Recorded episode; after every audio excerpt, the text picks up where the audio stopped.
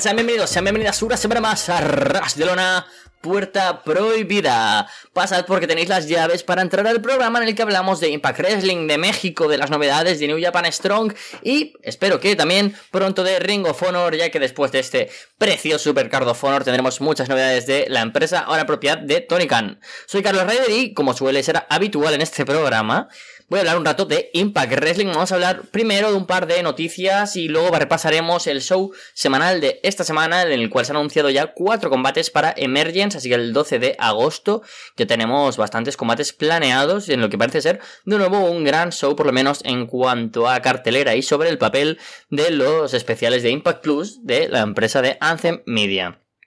Para comenzar quiero hablar eh, rápidamente de una cosa que es mm, interesante porque han salido la noticia, la reportó el otro día Faithful Select, que Impact ya tiene en mente la localización para Bound for Glory, la cual ya también pues vimos en Slammiverse que anunciaron la fecha, que sería en octubre de 2022.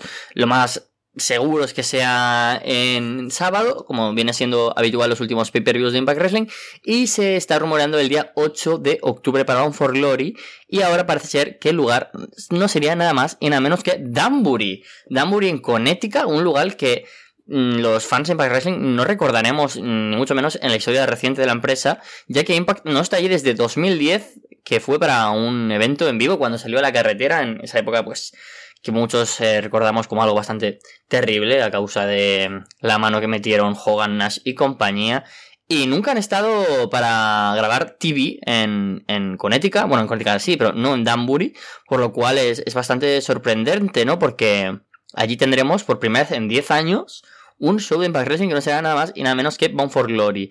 Eh, tendremos en Chicago, como ya sabéis, en el Cicero Stadium el día 12 de agosto, en viernes, el especial Emergence, por lo que también podremos pensar que Bound for celebrará su decimoctava edición un viernes, pero lo más seguro, según reportan desde Fightful, es que sea el sábado 8 desde, como digo, Danbury, Connecticut. Veremos si esto es así, lo más seguro es que sea anunciado el próximo 12 de agosto en Emergence. Un Emergence que ya tiene bastante cartelera avanzada, algunos combates bastante interesantes, el título mundial, el título por mujeres y algún combate más que se ha anunciado esta semana, que vamos a hablar de ellos mientras repasamos qué ha sucedido esta semana en el show semanal, un pre-show, un BTI, donde Laredo Kid venció a Johnny Swinger, eh, Johnny Swinger, perdón, junto a Dais.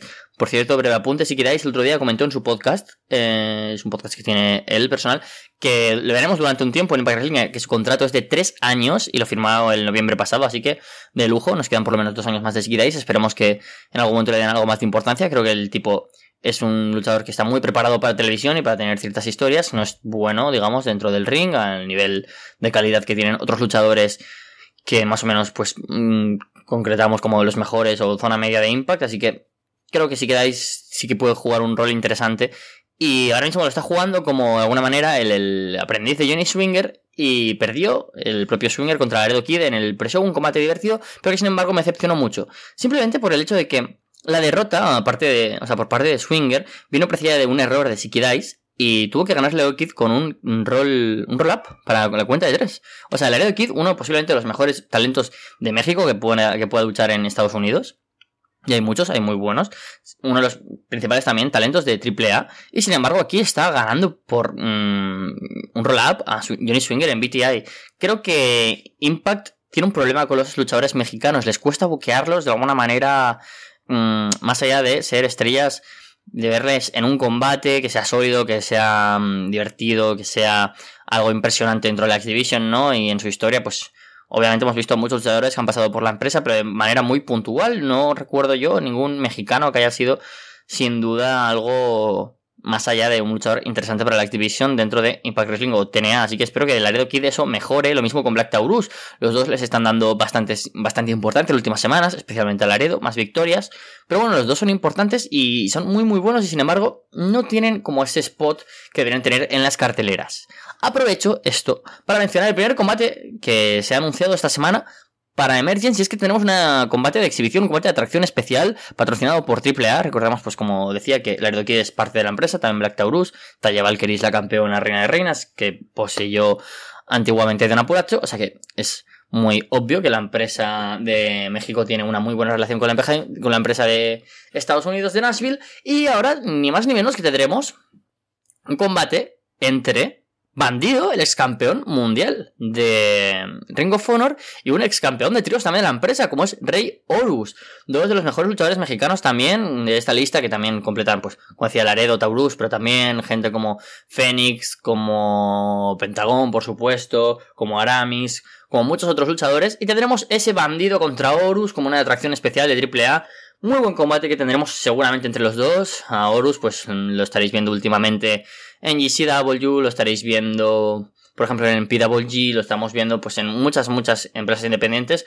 Bandido es verdad que no tanto últimamente, en el W sí que he contado con él y alguna empresa más, pero es un luchador sin duda capaz de, de ser el líder de una compañía, ¿no? Ha sido campeón mundial de Ring of Honor hasta hace no tanto, este año ha sido campeón, hasta que lo perdieron con Jonathan Gresham, así que gran combate que tendremos ahí, me gustaría que ojalá pudieran contar con Bandido como luchador del roster habitual, pero como digo, también con Horus.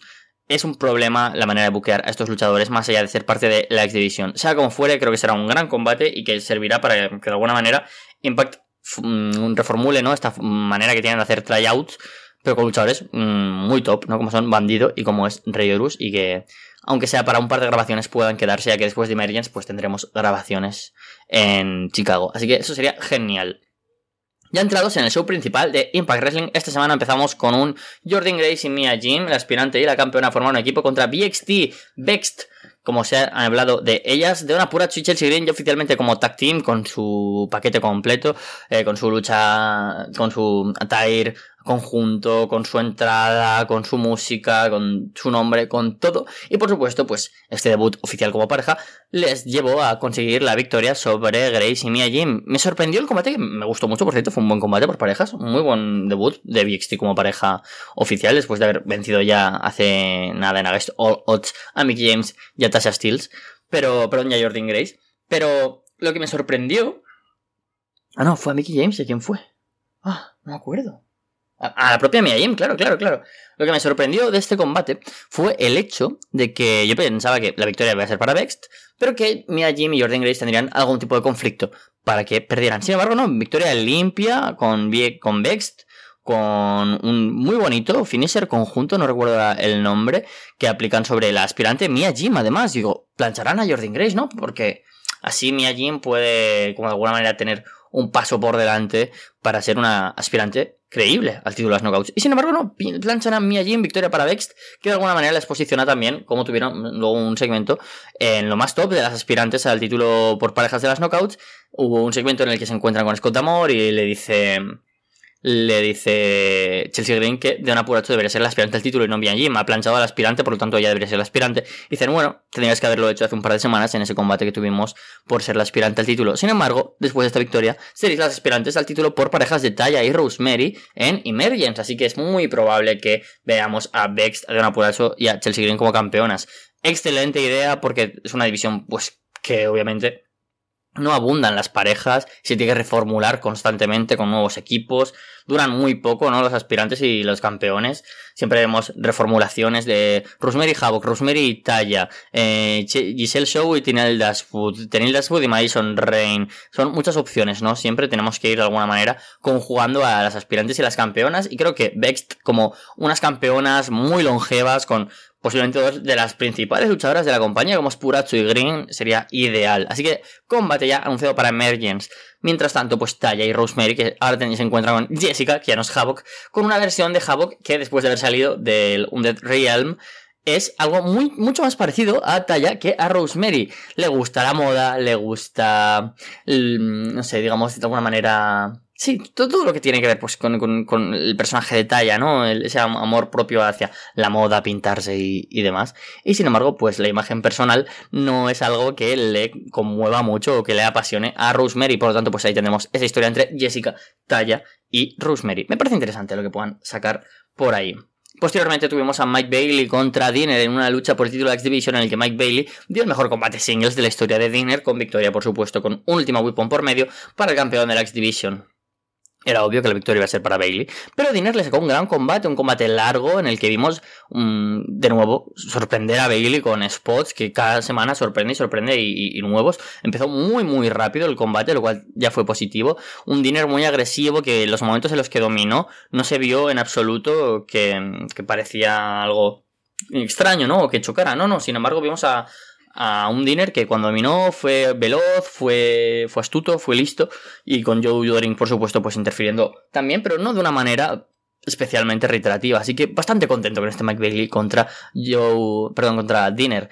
Eh, veremos a ver quién es el aspirante al título de Mike Bailey. Todavía no se ha anunciado, no se ha, aspirado, no se ha anunciado tampoco ningún combate por, el, por ser aspirante o demás. Ahora mismo la escena de la X-Division está un poco despejada de aspirantes. Sabemos que tendremos a Mike Bailey, si no me equivoco, contra Rocky Romero, que estuvo en las grabaciones. Y yo apostaría, a lo mejor, no por Drake, ya que ya hemos tenido una tercera ronda. Ace Austin y Mike Bailey perdón, Ace Austin y Chris Bay están en la escena por parejas y con el Ballet Club. Quizás Laredo Kid, quizás, quizás Laredo Kid sería interesante. Victoria, como decía, para el bueno de Mike Bailey, que se saca buenos combates a todo el mundo.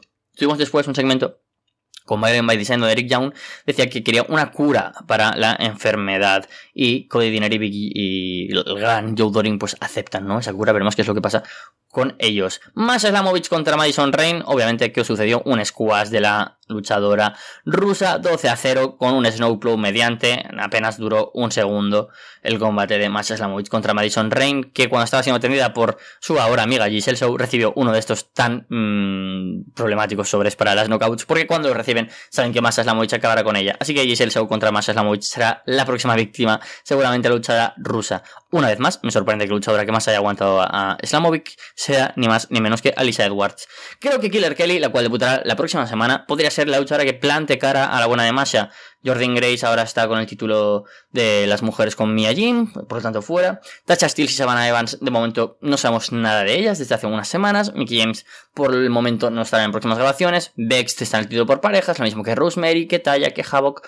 Por lo tanto, yo creo que sería interesante que la luchadora que estuviera en ese perfil, ¿no? Que además pueda plantar cara a más la mucha, o sea, Killer Kelly. Sería interesante ver eso. También, pues, avanza un poco la rivalidad entre Brian Meyers y Burpinder Gullar Luego tuvimos un combate entre Honor No More, representado por Matt Taven y Mike Bennett, de OGK, contra el Ballet Club, como decía, ahora representado por Ace Austin y Chris Bay. Un combate... Mm, ¿Sabes? De estos que dices...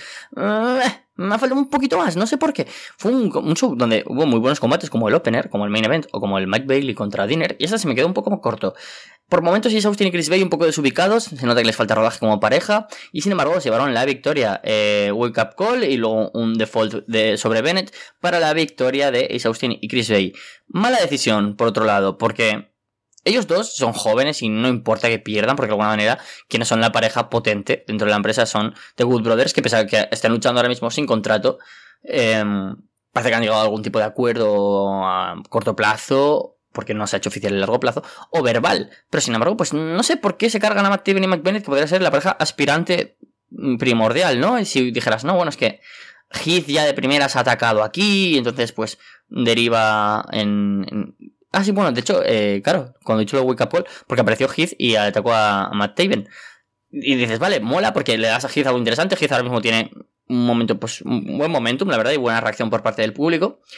Pero como decía, Em, no entiendo por qué hace esto sobre Mike Bennett y Matt Taven. Puedes tener, igual si quieren hacer Heath contra Taven, me parece interesante, pero Heath llevándose una victoria de primeras contra Vincent o contra Kenny King. Luego enfrentarle pues a PCO y que Eddie Edwards pues ataca a PCO porque está harto de él. Tuvimos un pequeño segmento donde de nuevo Eddie acusaba a PCO de los problemas de Honor No More.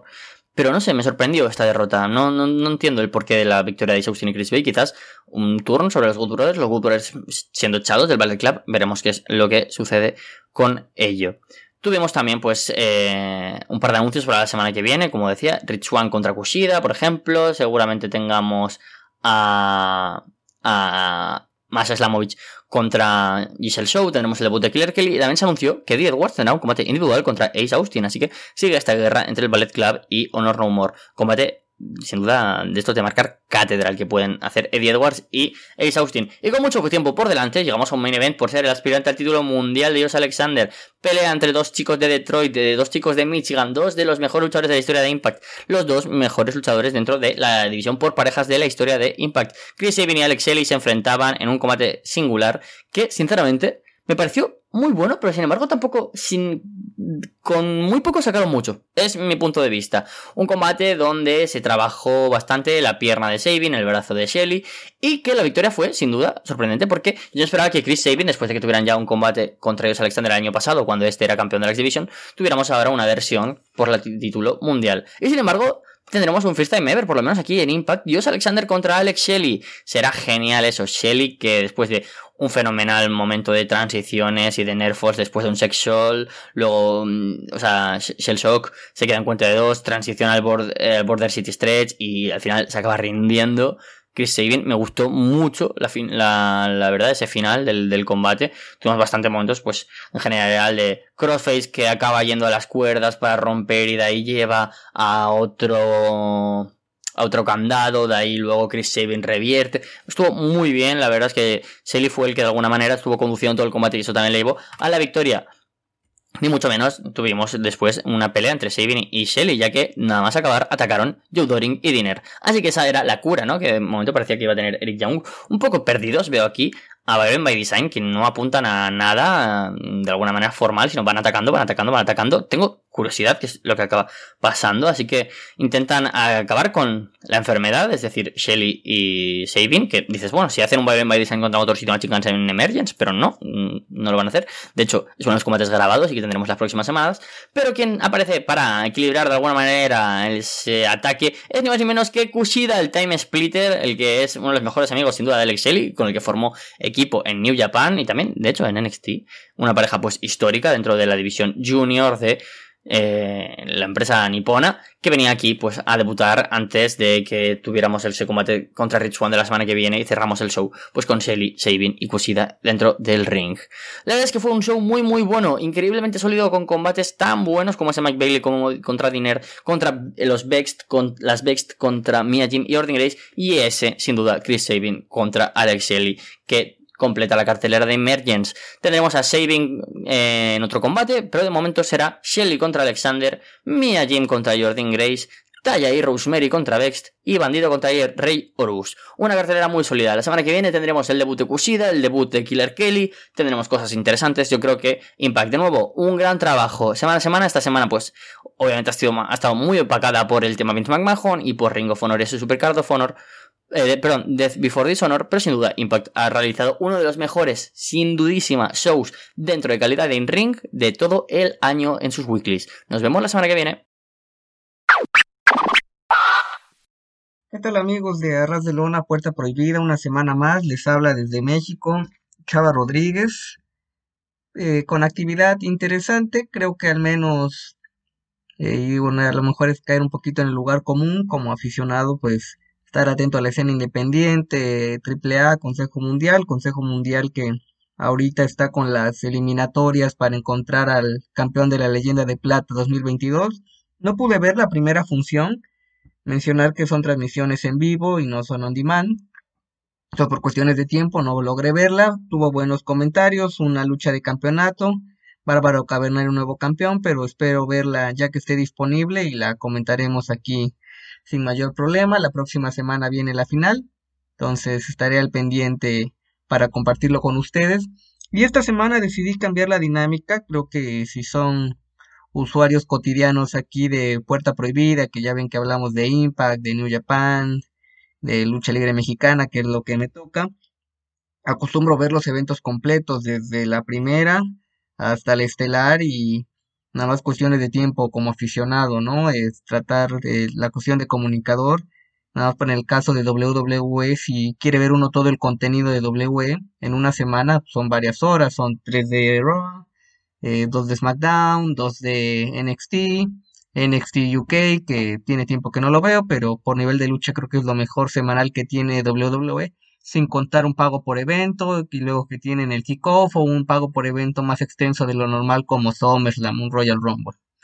Y les menciono esto porque esta semana no, no voy a comenzar hablándoles de shows en específico, sino de combates que pueden encontrar en línea sin mayor problema y que creo que merecen el tiempo para verlos. Y si no están muy relacionados con estos luchadores o el contexto de las empresas, es una forma apropiada para acercarse. Empiezo hablándoles de una lucha de cabelleras que se celebró en Estados Unidos, Tejano Jr. en contra de Hijo del Pirata Morgan. ambos luchadores de segunda generación, sus padres fueron rivales, compañeros, quizá algunos recuerden la época del grupo de los consagrados en AAA, ya tenían semanas esta rivalidad que predominantemente se dio en una empresa independiente de Estados Unidos, en RGR Lucha Libre, en el área de California. Un combate de menos de media hora, hubo sangre desde el inicio por parte de Tejano Jr., en su momento megacampeón de AAA, estelarizando Triple Manías, estuvo en lucha underground, e hijo del Pirata Morgan, que tiene buena escuela, cualidades, pero creo que su mayor problema es que le falta carisma. Y en una industria como la lucha, pues es básico si quieres trascender el carisma, aunque existen luchadores que sin ser tan carismáticos han trascendido pues, por su talento en el ring superior al común. Combate con intervenciones, sangre de ambos lados, estuvo el Pirata Morgan apoyando a su hijo, Supernova, hermano de Tejano, también intervino. Hay un final pues con trampa, el referee queda lastimado, aprovecha Tejano Jr. para aplicar una variante de desnucador atravesando el cuerpo de hijo del pirata Morgan y pierde la cabellera, resultado predecible hasta cierto punto. Tejano, salvo la vez que perdió contra Psycho Clown en una triple manía, no ha perdido la cabellera, es un peso completo que creo que sin problemas podría regresar al Consejo Mundial, donde tuvo una etapa importante, estuvo en Japón recientemente en Progressing Noah, entonces esta es la primera recomendación, sugerencia de la semana. Pasamos a un combate que aunque fue en el Consejo Mundial, no se grabó o transmitió para parte del contenido de la empresa en redes sociales o en alguna plataforma. En el aniversario 69 de la Arena Puebla, uno de los inmuebles de mayor tradición a cargo de la empresa, fuera de lo que es Ciudad de México, que es Arena México, Arena Coliseo. En provincia, en la ciudad de Guadalajara, está la Coliseo de Guadalajara y en Puebla, Arena Puebla, no se complican con los nombres. Evento estelar Soberano Junior en contra de Volador Junior. El público encendido, al menos el combate que vi, que lo pueden encontrar en YouTube, pues es grabado por un aficionado, una sola toma, buena calidad de la cámara, está en ringside y creo que se percibe, es evidente, pues cómo cambia la dinámica cuando es un, lo que podemos decir en inglés, un house show o un evento que no es grabado para la televisión mayor interacción con el público, eh, los lances, los insultos, parte de ese folclore, por así decirlo, del mexicano en estos combates, lucha dos de tres caídas, se da a Volador Junior el tiempo de usar esta psicología de rudo, meterse con el público y demás. Y luego de dos caídas que se empatan sin mayor problema, la tercera pues es la mejor del combate, casi 10 minutos de acción hasta que gana Soberano Junior con un driver. Creo que es un combate que podríamos ver sin problemas en la Arena México y digno de un cierre de una arena de tal tradición como la Arena Puebla y ojalá que regresen pronto las transmisiones grabadas de la Arena Puebla, aunque por la cuestión de la pandemia de producción se le ha dejado de lado, cosa que no ocurre en Guadalajara, que ya que he mencionado un par de funciones de, de esa empresa, porque pues tienen la condición logística, televisión para hacer las transmisiones en vivo por Facebook cada semana los días martes. Y de ahí en cuanto a este recuento de combates para ver de forma individual, eh, un evento de JCW, empresa filial hermana de Game Wrestling, en el evento de The Great American Birthday Bash, obviamente por referencia a lo que era en WCW, NWA, The Great American Bash, les voy a comentar un combate que tuvo el estilo mexicano de forma predominante, donde los hermanos Lee, Dralístico y Dragon Lee superaron a Gringo Loco y ASF. ASF que recién estuvo en México en el evento de aniversario de Big Lucha, que ya aquí lo comentamos hace un par de días. Combate rápido, intenso, pues se nota que los estadounidenses dominan el estilo mexicano. En la narración se menciona que Gringo Loco pasó una temporada importante en la arena Naucalpan se ha mantenido fiel al estilo de la lucha libre mexicana en Chicago. Si son asidos a la lucha independiente, pues es común verlo programado desde hace un par de días, meses, incluso podríamos decir años, en la escena independiente contra Laredo Kid, contra Ares, acoplándose bien ese estilo y creo que lo agradece el aficionado. Falsos finales de ambos lados, obviamente por experiencia, peso, pues en favorito de los hermanos Lee, aunque en algunos momentos daba la sensación de que el gringo loco y ASF podían dar la sorpresa.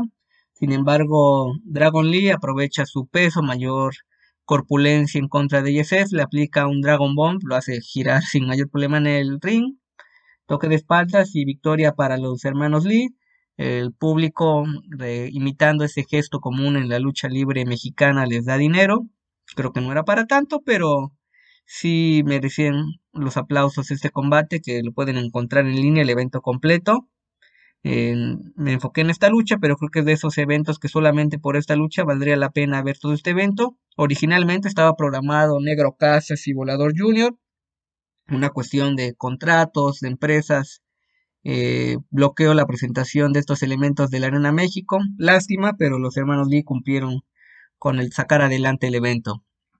Y termino esta semana hablándoles del último programa semanal de AAA, tres, tres luchas nada más, pero con un nivel superior a lo que vimos, segunda grabación de lo que fue en el domo de Tamaulipas, accidentado, al menos en esa primera emisión, por la lesión de Mamba, y un par de luchas buenas, pero nada del otro mundo. Aquí comenzó con un combate de cuatro esquinas, Willie Mack derrotando a Flamita, Dinámico y Emperador Azteca. Me gustó la interacción de los cuatro. Eh, es común que Emperador Azteca y Flamita sean equipo en la Black Generation, en la escena independiente, en Big Lucha, pero se olvidaron de esa unión, aunque por momentos trabajaron en equipo. Dinámico que se acaba de integrar de forma eh, de tiempo completo con AAA está mostrando cualidades y Willy Mack que lo aprovechan para ese estilo de comedia, de baile, ya que lo dije, pero lo reitero, creo que ese segmento de darle dos, tres minutos bailando es excesivo. No es porque sea malo, pero creo que se abusa del recurso. Gana Willy Mack con una plancha en una lucha de inicio, opener, si les gustan los anglicismos, bastante entretenido. Después un combate de tríos de mujeres, las tóxicas, Flamer, Hiedra y Maravilla superan a Lady Shani, Sexy Star y Susie Love, una rivalidad que empezó en Big Lucha, bien por Triple A el darle oportunidades a una luchadora como Susie Love, que tiene carisma, cualidades. Me gustó la interacción de las tóxicas, se les nota mejor acoplamiento, una serie de castigos combinados para terminar el combate, ver a Maravilla aplicando un suplex alemán no es tan común para terminar la lucha. La división femenil de AAA, quizá no tan extensa, pero con un nivel apropiado para la trascendencia que tiene la marca. Y para cerrar, el mejor combate de estas grabaciones en Tamaulipas, una lucha en parejas, el megacampeón hijo del vikingo y Laredo Kid superaron Antifaz y Tauros, hijo del vikingo y Laredo, con un historial importante, tanto como rivales como compañeros. En su momento Laredo tuvo una defensa espectacular del campeonato crucero en contra de Hijo del Vikingo en Monterrey. Pueden encontrar la lucha en línea. Creo que en ese momento fue el combate del año, no solamente en AAA, sino de la lucha libre mexicana. Antifaz de esos veteranos que se mantienen en buena forma. Por ahí vi una entrevista a Conan hace un par de días, no recuerdo el medio, trato de estar al pendiente de las cuestiones de lucha y luego me pierdo un poco, pero mencionó que ahorita lo que está haciendo AAA con esto de los 30 años es mezclar talento nuevo y traer gente del pasado para esta cuestión de nostalgia, de ahí que veamos al zorro con su traje original, a cibernético, y creo que antes de la celebración de los 30 años veremos a más gente integrándose a la empresa, Taurus que pues está en Impact, de esos pesos completos modernos, ágiles, que conoce bien el estilo de Laredo Kiss, ya que el amigo Carlos Ryder ha mencionado luchas de ellos, tanto uno contra uno o con otros rivales de Impact Wrestling. Un buen combate, obviamente pues enfocado a la cuestión aérea de Hijo del Vikingo y Laredo Kit, en su momento campeones de tríos de AAA. En una secuencia se lleva un fuerte golpe en el rostro, eh, Hijo del Vikingo en un castigo combinado, le cae encima a Laredo Kid, queda un tanto aturdido y eso condicionó el resto de la lucha Aún así se recuperó y aplicó una plancha de 690 grados impresionante como acostumbra hacerlo su estilo hijo del vikingo en contra de sus rivales. Sin embargo, por ahí, aunque manejaron una secuencia de una aparente lesión en el cuello, creo que por una probable contusión del golpe que recibió en el rostro lo deja fuera de la lucha, lo que aprovecha Laredo Kid para llevar la victoria para su equipo, termina el combate, después Antifaz le quita la máscara a Laredo y manejan lo que podría ser una rivalidad que no sé si llegue a trascender más allá de algún reto mano a mano, pero que fue un cierre forzado, improvisado por la lesión del hijo del vikingo que eh, puedo asegurarles que por lo accidentado de la lucha, al estilo el final del más reciente IW, esa lucha del hambre de púas entre Eddie Kingston y Chris Jericho, que fue bastante notoria que al final varias cosas no salieron como estaban planeadas. Y creo que aquí hicieron lo mismo, aunque de una forma más eficaz como cerraron los combates, programa completo que merece ser visto y que creo que sin mayor problema estará en las plataformas que usa AAA para compartir su contenido tanto en México como en el extranjero, que se había dado una restricción en el canal de YouTube. Así que esto es todo por mi parte. Un saludo cordial desde México. Los invito a que revisen mi columna semanal de lucha libre, boxeo y artes marciales mixtas, dependiendo del caso, en www.tuplandejuego.com.mx. Y también a que adquieran mi libro de lucha libre, Olvidemos el Circo, Maroma y Teatro, Editorial Gato Blanco, disponible en Amazon México y Librerías del Sótano. Tiene, tiene tienda en línea.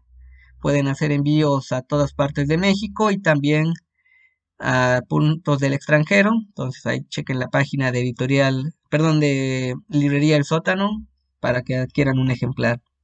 Eso es todo por mi parte, síganse cuidando, está lo de la pandemia, mantengan los protocolos. Eh, también ahora que es eso de la onda de, la onda de calor, un mundo bastante complicado, pero pues ánimo, está uno vivo y hay que eh, ser positivo, no perder el temple ante momentos complicados. Un abrazo, saludos a la distancia y sigo al pendiente de la lucha libre mexicana.